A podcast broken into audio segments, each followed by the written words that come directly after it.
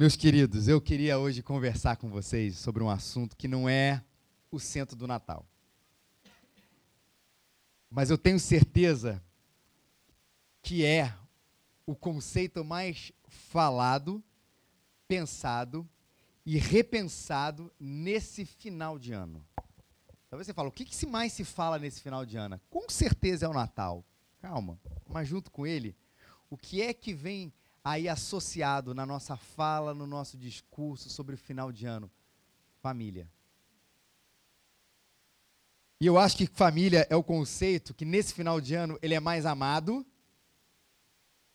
mas eu acho também que por vezes ele é o mais odiado, talvez seja uma palavra forte, mas o mais reticente quando a gente pensa aí nesse final do ano. E quando a gente fala de missionalidade, gente, e nessa série a gente está encerrando ela hoje, semana que vem a gente vai falar especificamente sobre o Natal, às vezes nos parece que a questão da família não é um assunto que a gente deva abordar, a gente deve abordar isso numa série sobre família. Por que, que a gente deve falar sobre família quando a gente está sendo desafiado a olhar para fora? Quando a gente está sendo chamado nessa série de missionalidade, anunciar Jesus, a fazer discípulos, por que, que a gente tem que falar agora sobre família? Gente, pesquisa muito simples, muito rápida para a gente entender o ponto e o argumento aqui. Quantos de nós foram trazidos para a igreja ou para o evangelho através dos seus pais ou dos parentes? Por favor, levante a sua mão pais ou parentes, pode ser um tio, um avô, qualquer pessoa, família. Se você pode manter a sua mão levantada, dá uma olhadinha aí, pode olhar para trás, você não vai precisar olhar para quem está do seu lado, dar um abraço nele, não vou pedir para você fazer isso, tá? Isso aqui é lei pétrea na igreja. Pode baixar a sua mão. Dá para entender como é que é fácil isso? Não tem jeito de você falar sobre missionalidade, de você falar sobre evangelização, de você falar sobre evangelismo, de você falar sobre formação de discípulos, sobre discipulado, sem pensar no nosso lar. E aí eu quero apontar para você um texto para a gente conversar hoje aqui. Ele está no livro de Deuteronômio, lá na primeira parte da Bíblia, o Antigo Testamento. O capítulo é o 6, precisa de uma Bíblia levanta a sua mão, a gente entrega para você ela já marcada no texto, já está nesse livro da Bíblia, escrito por Moisés, chamado Deuteronômio. Ele está no capítulo 6, capítulo é um número grande, tá? E os números pequenininhos são os versículos que são de 4 até o versículo 15. Por favor, mantenha a sua mão levantada caso você ainda precise de uma, de uma Bíblia, para a gente poder aí uh, ler esse texto, falar dele. Vou pedir, por favor, Lucas, você pode ler esse texto para a gente aqui à frente, por favor?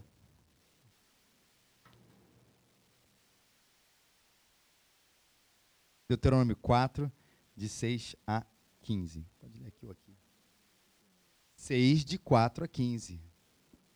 Exatamente o que eu falei.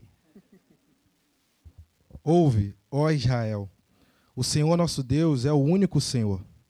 Amarás o Senhor teu Deus de todo o teu coração com, toda a tua alma e com todas as tuas forças. E estas palavras que hoje te ordeno estarão no teu coração.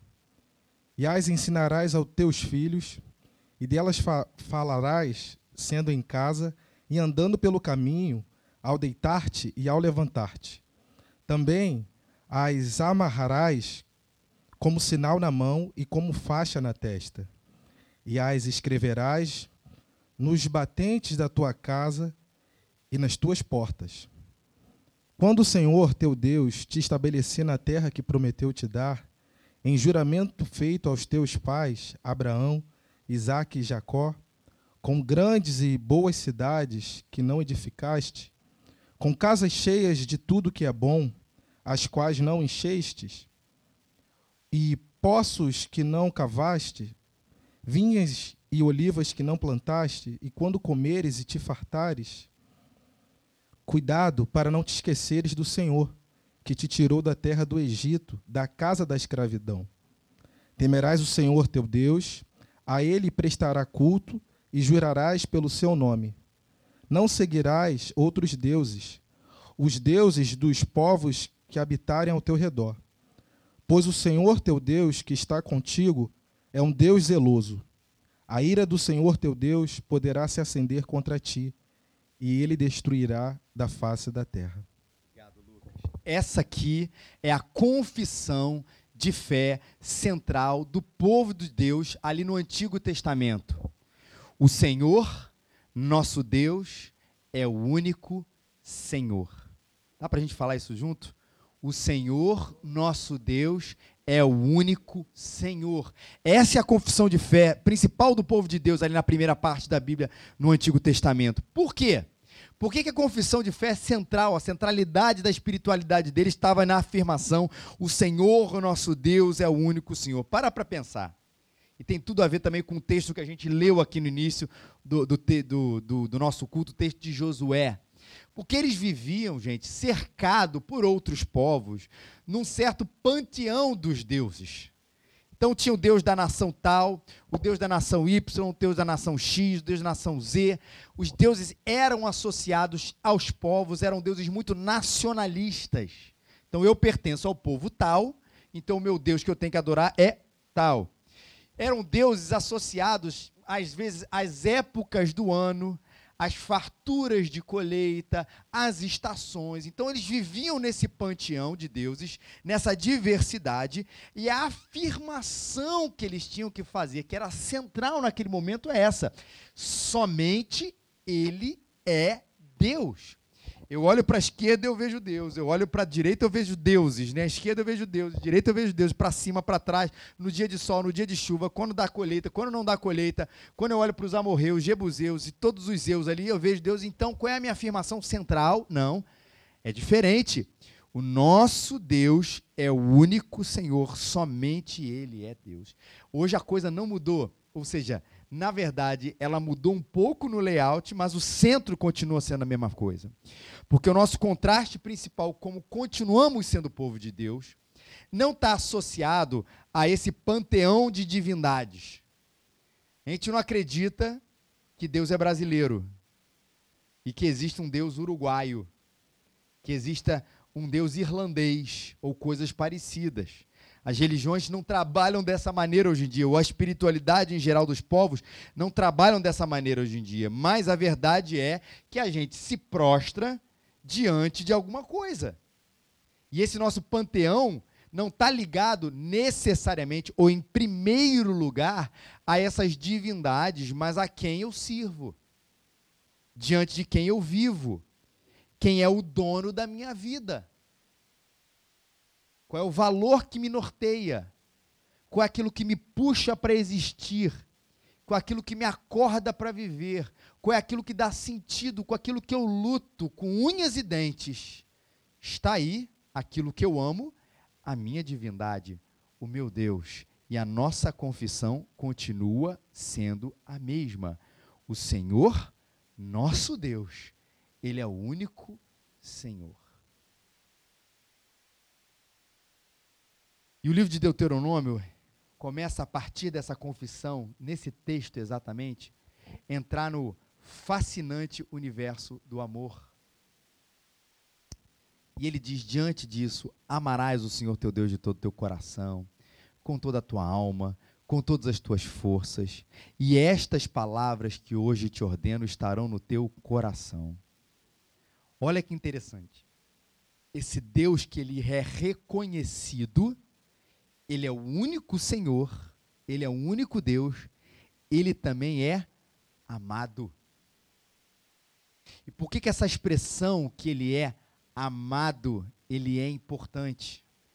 Porque a obediência a quem nós devemos, a que nós devemos a Deus, ela não nasce em primeiro lugar fruto de um medo que se tem a esse Deus Ora, se eu desobedecê-lo agora, imediatamente, ele vai, porque ele tem uma relação de amor e de ódio comigo, fazer uma coisa ruim comigo.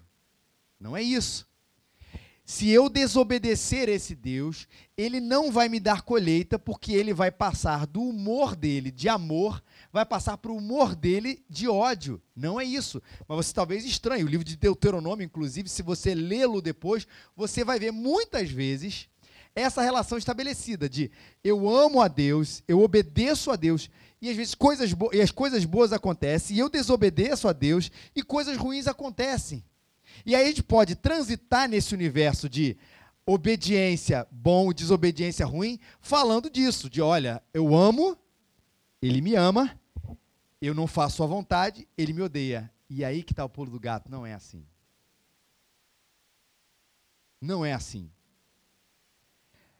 Tudo aquilo que inclusive Deus envia, daquilo que pode ser aparentemente coisas ruins para a nossa vida, ou para a nossa vida imediata uma coisa ruim, não duvide são frutos do seu amor. Se tem um texto que explica isso de maneira tão clara para a gente, é o texto de Hebreus, que aí está no Novo Testamento. É um texto que usa uma palavra que muitas vezes, dependendo da cultura onde a gente vive, ela é de, associada ao desamor, que é a palavra disciplina. Porque Deus disciplina aqueles a quem ama.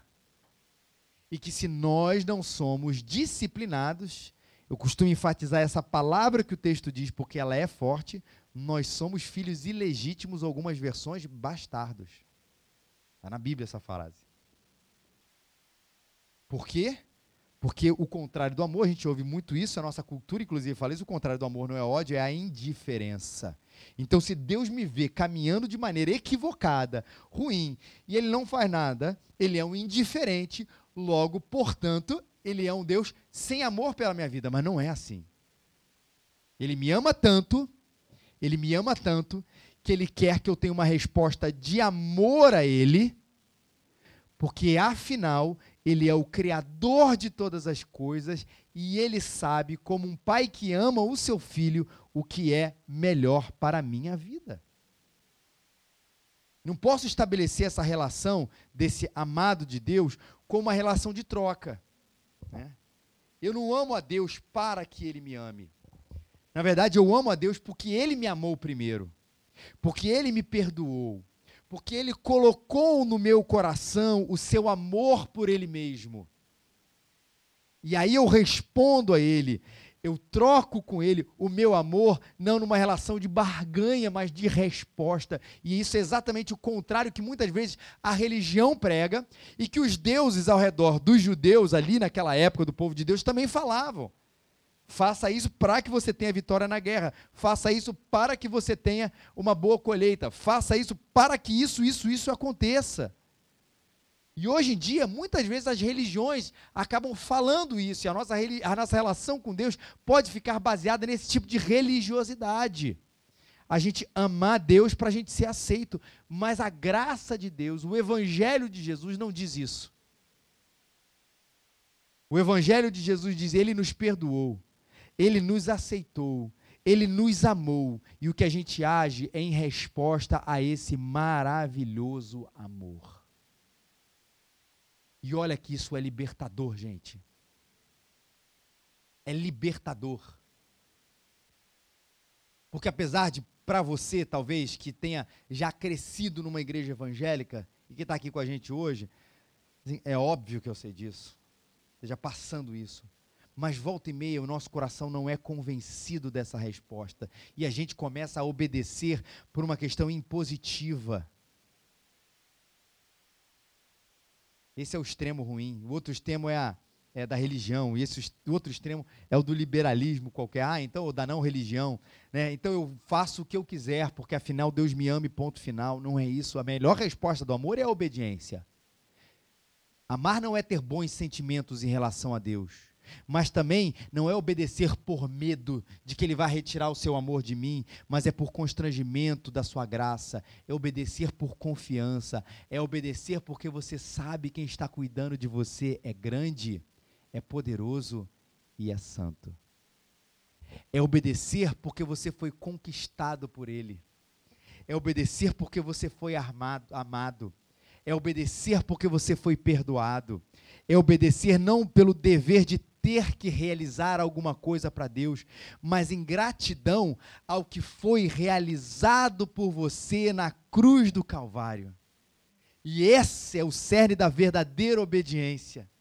Quando a gente sente absolutamente conquistado por Deus, quando a gente é impelido a obedecer porque amamos e confiamos naquele que está nos dizendo as palavras, naquele que nos está nos dando os mandamentos, naquele que está nos dizendo qual é o caminho, e pela confiança que eu tenho de que eu não sei o futuro, mas Deus não apenas sabe o futuro, mas está no futuro, de que Deus apenas não conhece um caminho, Ele é o caminho, Ele conhece os caminhos da vida. Eu muitas vezes, às vezes, sem saber, sem às vezes até concordar com Ele, eu obedeço em amor, porque Ele conquistou meu coração. E a minha resposta também é, de todo o meu coração, amarás o Senhor teu Deus de todo o teu coração, de toda a tua alma, de toda a tua força. E essas implicações aqui, coração, alma e força, vão falar a respeito da totalidade do nosso ser. O Novo Testamento, quando Jesus repete esse versículo, Jesus repete esse versículo, ainda acrescenta a palavra entendimento. Eu amar Deus por aquilo que eu sou, é com a minha cabeça? É. É com o meu sentimento? É. É com a minha vontade? É. É com, com que, é com tudo que eu sou com tudo que eu sou, em resposta àquele que também deu tudo por mim. Eu me amo, eu amo a Ele com tudo que eu sou, porque Ele deu tudo que Ele era para me salvar e para me resgatar. E aí as palavras, o texto diz, elas vão para o meu coração. Obedecerás, obedecerás esse Senhor. E essas palavras que hoje te ordeno, elas estarão no teu coração. Que lugar melhor para elas estarem? Ele não disse essas palavras são obedecidas porque estão numa pedra. Mas elas precisam estar no nosso coração. Porque é um desejo de fazer a vontade de Deus que Ele mesmo coloca em mim. E agora a gente entra no centro daquilo que a gente está querendo falar. Deus fala com o povo dessa maneira. Nossa confissão é que diante de tantas ideias, no nosso caso hoje, século 21, de tantos deuses também, mas de tantas ideias, de tantos ídolos, de tantas ideologias, de tantas maneiras de pensar, de viver, de se dar, de gastar o meu tempo, o meu dinheiro, aquilo que eu sou, tudo o que eu faço é para Deus. Ele é o nosso Deus, ele é o nosso único Senhor. Mas isso é para mim, mas é para os nossos filhos. Isso que você sabe, isso que você vive. Versículos 7, 8 e 9: As ensinarás aos teus filhos, dela essas verdades falarás sentado na tua casa, andando pelo caminho, ao deitar-se, ao levantar-se, também as amarrarás como sinal na tua mão, na faixa na tua testa, escreve nos batentes da tua casa e nas tuas portas. Olha o que a Bíblia está dizendo para a gente sobre missão, sobre missionalidade é para a gente olhar para o desconhecido, é para a gente olhar para os outros países, é para a gente olhar para todas as tribos, povos e línguas, é para olhar para o nosso vizinho. Mas, por favor, não esquecer esse aspecto maravilhoso que é olhar para dentro da nossa casa. O livro de Deuteronômio enfatiza muito isso. vou ler alguns textos para vocês, que está também nesse livro de Deuteronômio. Apenas cuidado, muito cuidado para que vocês nunca se esqueçam das coisas que os seus olhos virem conservem na memória por toda a sua vida e contem-na a seus filhos e aos seus netos. Deuteronômio 4:9. Deuteronômio 6, de 20 a 25. No futuro, quando o seu filho lhes perguntar o que, que significam esses preceitos, decretos e ordenanças que o Senhor nosso Deus ordenou a vocês, vocês lhes responderão. E aí você conta toda a história aqui do povo judaico, toda a história do evangelho para a gente. Deuteronômio 11, 18 a 19, gravem essas palavras no coração, na mente, amarrem-na como os símbolos nas mãos, prendam na testa, ensinem a seus filhos, conversem deles quando estiverem sentados na sua casa, quando estiverem andando pelo caminho, quando se deitarem, quando levantarem. É uma ênfase de família. E acho que quando a gente fala de família, alguns parentes parênteses, parentes podem estar um pouco mais distante de nós quando a gente fala sobre isso. Ih, é difícil falar com meu tio. Ih, é difícil falar com fulano de tal. É difícil falar com ciclano.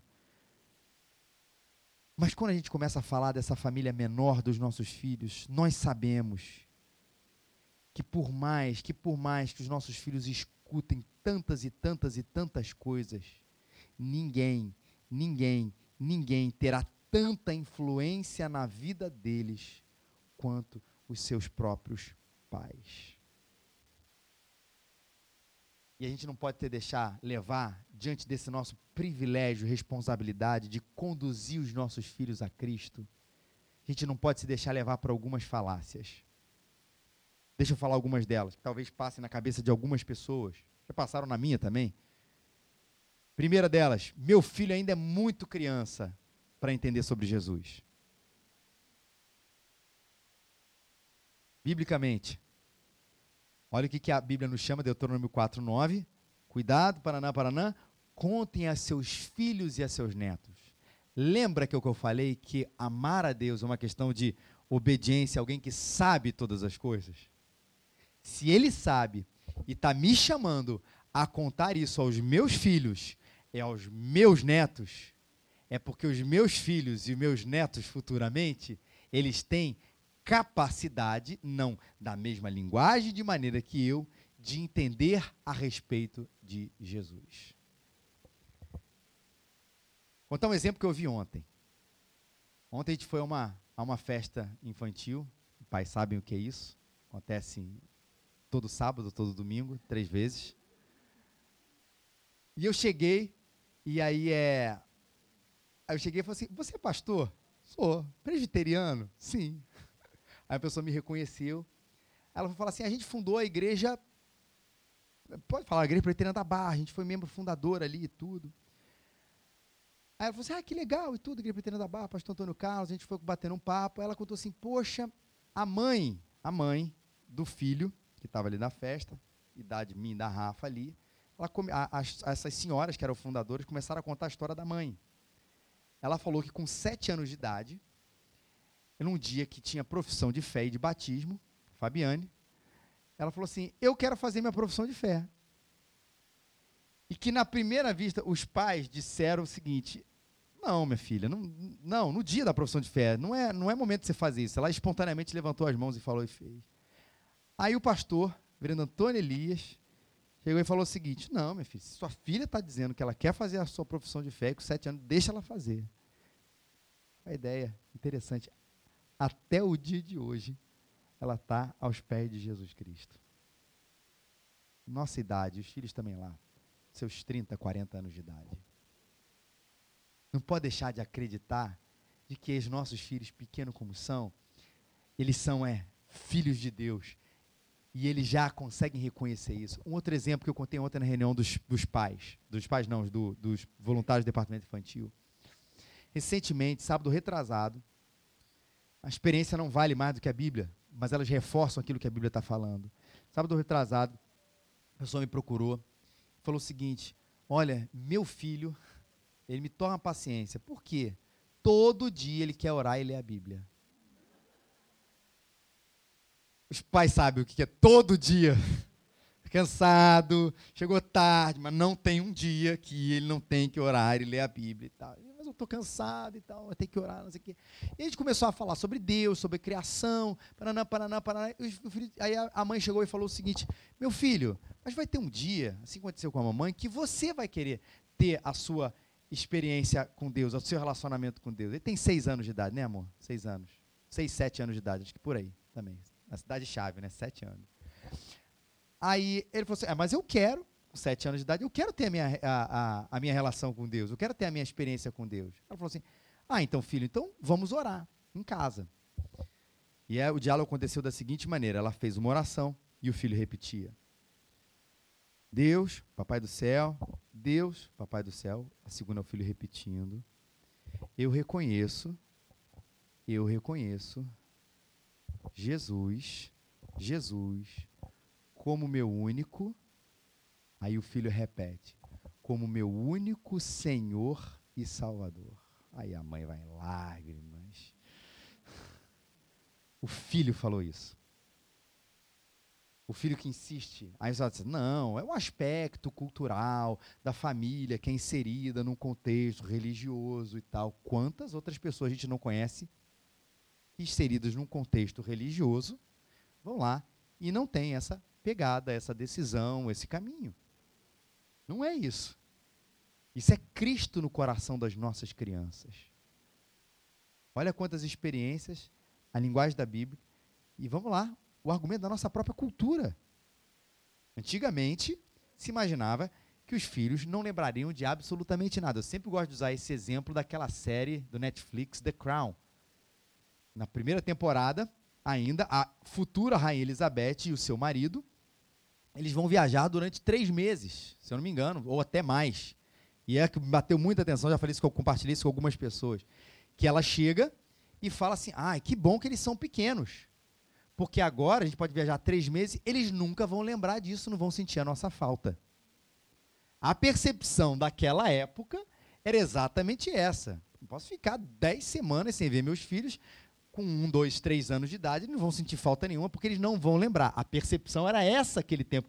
Hoje, obviamente, a percepção, eu não estou falando da Bíblia, a percepção da nossa própria cultura, do desenvolvimento das crianças, pedagogos, psicólogos e médicos, é de que é exatamente o contrário, que são essas as experiências que marcam os nossos filhos até o último dia das suas vidas. A propaganda que se faz em cima dos nossos filhos, eles não fazem, se você já assistiu algum canal infantil com propaganda, sabe, não é pai, compre para o seu filho esse Batman Ultimate Fight. Nananana. É para o filho, não é para o pai. Porque o pai fala assim: pelo amor de Deus, tem uns três Batman, vou comprar o quinto, o quarto? Não vai. Mas é para o filho que vai e fala assim: não presta, não vai ter um Batman, eu não tenho nada. Né? Estou imitando os outros filhos, nenhum filho da nossa igreja aqui, e que vão argumentar isso com seus pais dessa maneira. Propaganda é por quê? Porque eles respondem. Porque eles entendem. Porque eles compreendem. Então, esse argumento de meu filho ainda é muito criança para entender sobre Jesus deveria valer, se você pensa da maneira, para absolutamente tudo. Não ensine nada para ele, porque ele não vai entender. Mas a gente sabe que não é assim. Segundo ponto. Na hora certa, ele vai entender. E esse é o ponto da falta da intencionalidade. Se, por um lado, alguns argumentam que ah, ele está muito cedo para entender, a gente já viu que não. Outros caem na falácia, tipo assim, na hora certa ele vai entender. Deixa a coisa rolar, eu não tenho intencionalidade, isso vai acontecer em algum determinado momento. Eu concordo com esse argumento que na hora certa ele vai entender, porque não sou eu que consigo controlar essa hora. A minha questão é quem é o instrumento para isso. Meu filho vai entender na hora certa e Deus é quem sabe essa hora. Mas qual é o instrumento para isso? A gente sabe qual é o instrumento: é a família. É Deus em quem dará clareza aos nossos filhos, mas Ele quer fazer isso primordialmente através da família. E a gente, a gente fica esperando os pais, agora eu quero dizer para os pais de filhos pequenos, a gente fica esperando aquele acampamento salvador para os nossos filhos na adolescência. Não é? Lá, não sei o quê, não, não, mas vai ter um dia 15 anos de idade, eu vou contar uma história para quem é de igreja sabe, para quem não é de igreja eu vou contar, que nesses acampamentos acontece um negócio chamado culto da fogueira. Culto da fogueira. Que os pais têm que ser avisados de antecedência para botar o joelho no chão, jejuar, orar, porque vai ser aquele momento, vai ser o dia, né? Que você fez para seu filho não prestou nada. Mas aos 15 anos, 14 anos, no culto da fogueira, aquele é o momento que acontecem as coisas. E aí o pastor vai lá, não vou pedir para o Lucas fazer não. O Lucas vai lá, começa a tocar o pianinho.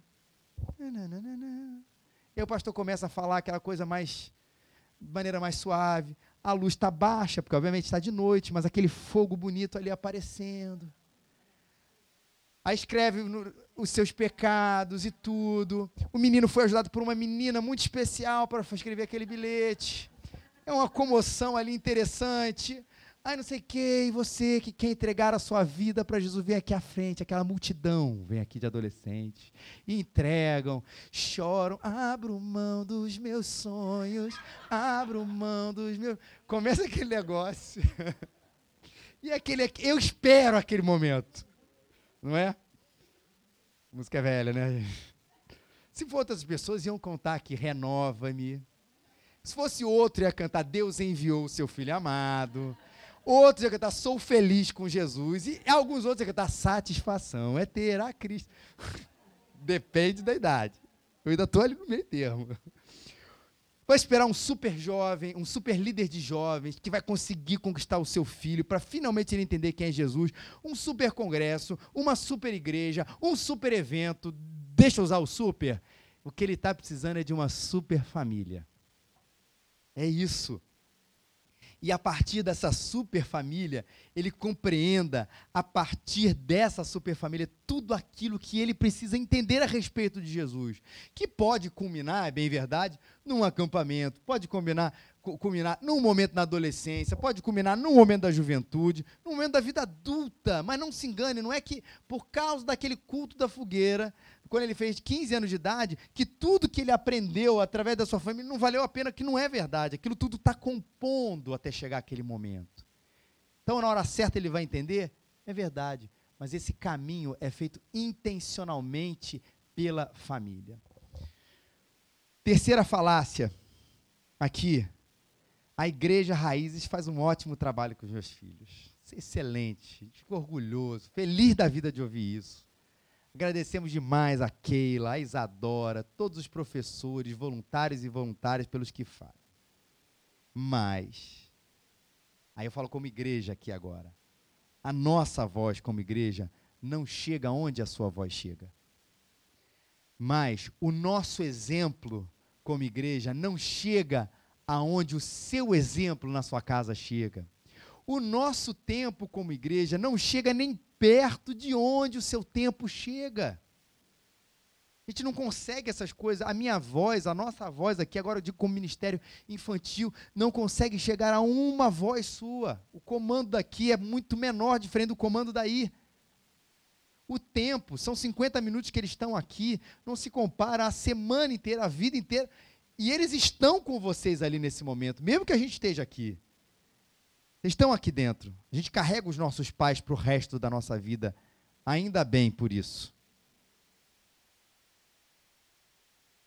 O nosso exemplo, o que eles veem como modelo de discípulo de Jesus, não consegue acontecer num espaço de tempo tão pequeno como é o com seu. Por isso, a missão, ela acontece primeiramente, primordialmente, de maneira intencional dentro da nossa casa.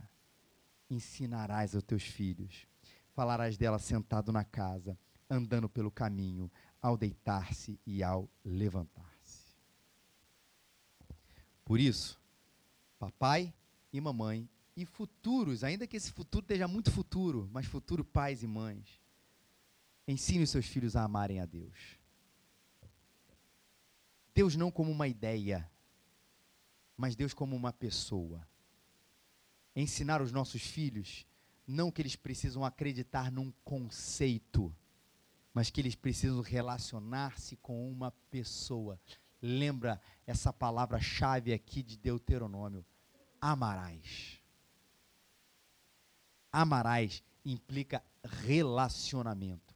Ainda que a gente use no nosso cotidiano, ah, eu amo ir ao cinema, ah, eu amo ir à praia, ah, eu amo fazer isso, eu amo meu trabalho. Aqui essa palavra não está aplicada nesse gosto exagerado, esse gosto intenso que a gente tem quando a gente fala que ama essas coisas. Amar é relacionar-se. Por isso não passem a ele uma pessoa, Deus como às vezes a gente faz, é uma ideia. Né? Existe uma criação e não um criador. E esse criador está lá em cima, não, é para se relacionar com ele. Segundo lugar, ensine os seus filhos a palavra de Deus. E por que eu estou fazendo essa diferenciação, apesar dessas duas coisas fazerem parte do mesmo pacote? Porque assim, não é ensinar apenas a palavra de Deus como um princípio, como valores que são maravilhosos, mas como valores que advêm de um relacionamento com Deus. Eu tenho um relacionamento com Deus e por isso esse Deus a quem eu tenho um relacionamento, ele me ensina, ele me chama a andar dessa ou dessa maneira. E a ensinar a palavra de Deus não como uma regra, mas como uma maneira de vida. Claro que essas coisas mudam em infância, adolescência, juventude e a vida adulta. muda um pouco a nossa abordagem, mas no sumo, em suma, não é uma regra, como eu disse, escrita numa pedra, e eu tenho que fazer isso hoje, mas como uma maneira de vida. Amar a Deus, palavra de Deus, as suas histórias, o Evangelho, os seus princípios, e você vai ver uma coisa maravilhosa acontecendo na sua casa. Sabe o que você vai ver? Primeiro, você vai ver eles entendendo sabendo, conhecendo Deus e a Sua palavra. E em segundo lugar, olha que interessante, você vai se ver entendendo mais, sabendo mais, conhecendo mais essa maravilhosa palavra de Deus. Porque para ensinar, a gente precisa aprender. Para ensinar, a gente precisa saber. É um santo efeito indireto. Caramba, agora eu vejo meus filhos sabendo mais, conhecendo mais, se relacionando mais, e eu me vejo sabendo mais, conhecendo mais, me relacionando mais com esse Deus. Que coisa boa. A família inteira ganha nessa história. E nessa maravilhosa responsabilidade missional que a gente tem, algumas coisas são importantes. Primeira delas, repita e enfatizem.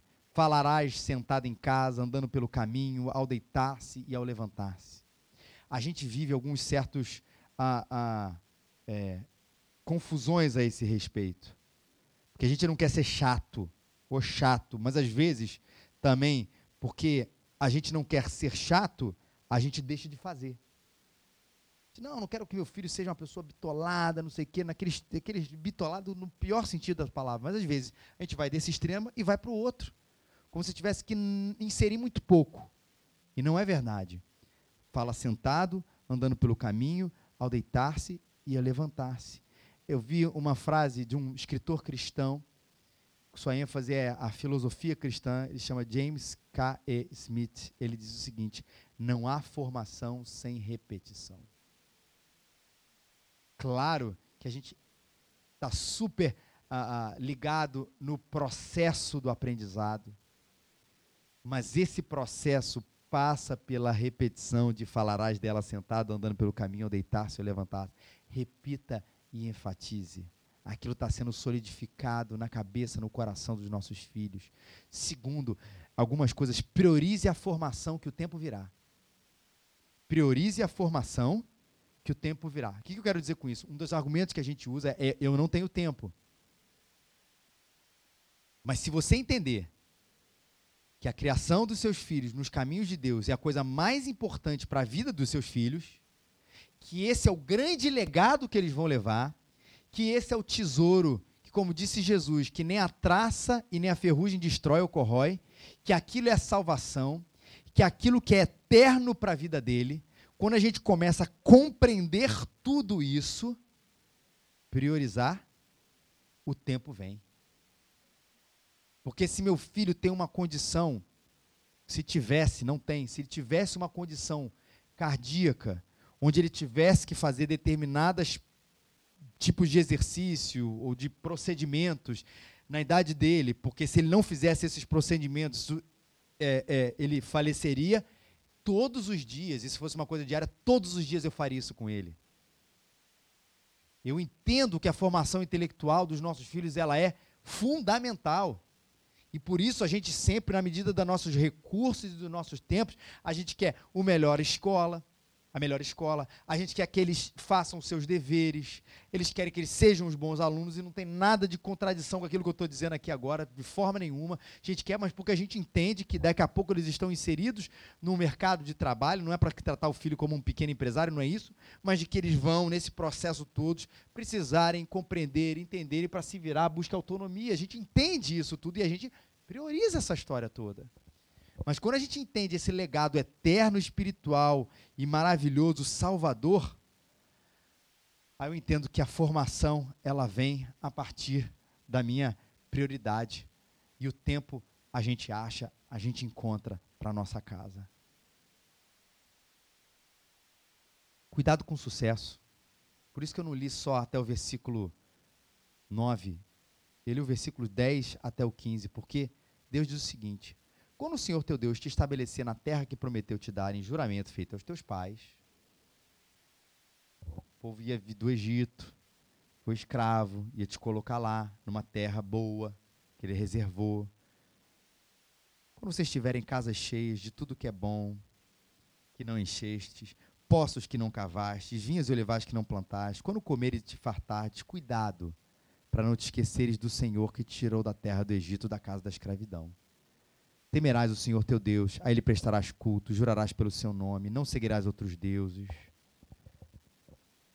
Ele fala assim: quando vocês estiverem bem, quando vocês estiverem bem estabelecidos, e aí eu aplicando aqui para a gente, quando a gente vê os nossos filhos bem, eles bem estabelecidos, da maneira mais abrangente que a gente pode falar sobre esse assunto, cuidado para a gente não ter isso como a nossa medida do sucesso. Porque a nossa cultura hoje, ela está o tempo inteiro dizendo isso. Autonomia dos nossos filhos, o desenvolvimento dos nossos filhos, da nossa casa. Eu quero ver o meu filho bem encaminhado. O que, que isso significa? Ele empregado, casado, com filhos, autônomo. É isso. A gente não bota salvo nessa equação. A gente não bota.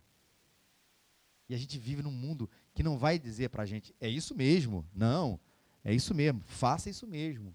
E a gente pode, no final, futuro, quando chegar no dia das, das, das conquistas que tem que ser celebradas mesmo com os nossos filhos, a gente não pode chegar aí e, e falar assim, ah, que bom é isso, acabou. Mas dizer assim, que coisa maravilhosa, filho. Isso é claro que é parte da vida, até para você ser uma bênção nas mãos de Deus, mas eu quero celebrar outra coisa por você a confissão vinda dos seus lábios que Jesus é o Senhor e Salvador da sua vida.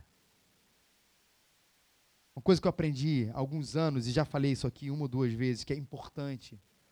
No dia que seu filho fizer a sua profissão de fé, ou for, ele for batizado, trate isso como uma festa.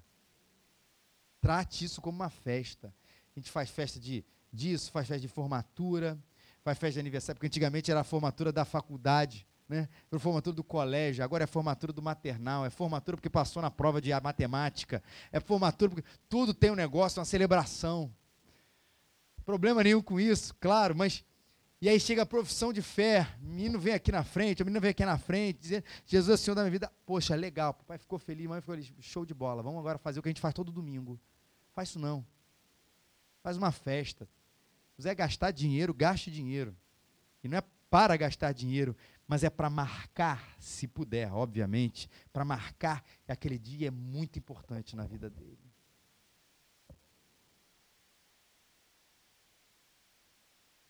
Duas coisas bem práticas para a gente terminar. Sermão mais subdividido que eu já fiz aqui.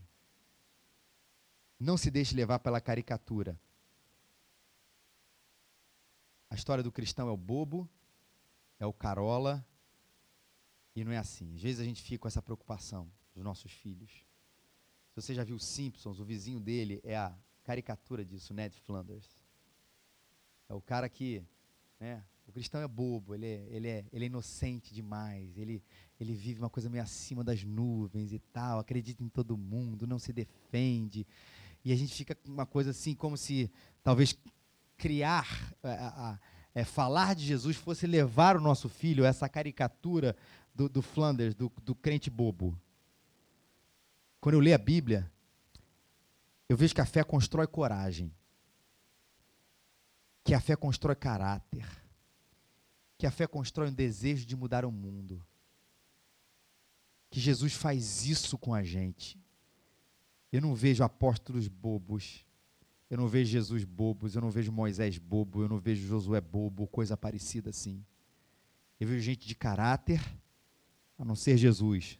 Os outros que erraram, para a figura de Jesus, é óbvio, mas gente que errou, mas gente de coragem, gente de desejo de mudar, gente de ser colocado nas mãos de Deus. Eu não tenha medo disso, porque a fé não constrói isso. E para terminar nessas últimas duas coisas práticas, não esqueça de orar por eles. Não ore pelos seus filhos de vez em quando. Não quero construir isso de maneira legalista, mas ore pelos seus filhos sempre. Ore pelos seus filhos todos os dias. Ore pelos seus filhos em todos os momentos. Eu sei que Deus sabe já, mas isso mostra para você, inclusive, para você, de que isso é um assunto prioritário, aquilo que nós falamos no início do nosso culto. Eu e minha casa serviremos ao Senhor. Jesus nos fez filhos e quer que a gente conte isso para os nossos filhos. Isso é missão dentro da nossa casa. Que Deus nos abençoe. Vamos ver aqui as nossas palavras aqui. O Giovanni está aqui. Ah, está aqui comigo. O nosso versículo. Assim como o Pai me enviou. Vamos ler juntos? Assim como o Pai me enviou, também eu vos envio uma tela preta linda, maravilhosa. Eu também vos envio. Durante esse tempo todo, a gente teve palavras que marcaram, toda uma palavra-chave que marcou cada domingo: oração, presença, diálogo, evangelismo, evangelho. Todas essas mensagens estão aí no SoundCloud, no podcast e no Facebook. Todas elas, para você ver e rever. E hoje, gerações. Eu preocupado comigo, claro, com a minha esposa aqui do meu lado mas como igreja, é com aqueles mais velhos e com as crianças. E como família. E no meu caso, com os meus filhos. No seu caso, talvez seja lá quem for que você esteja aí preocupado esse tipo de geração, o que, que isso significa para você. Mas o fato é que a gente vai contar para os nossos filhos e para os nossos netos as grandezas de Deus. Vamos ficar de pé e vamos orar.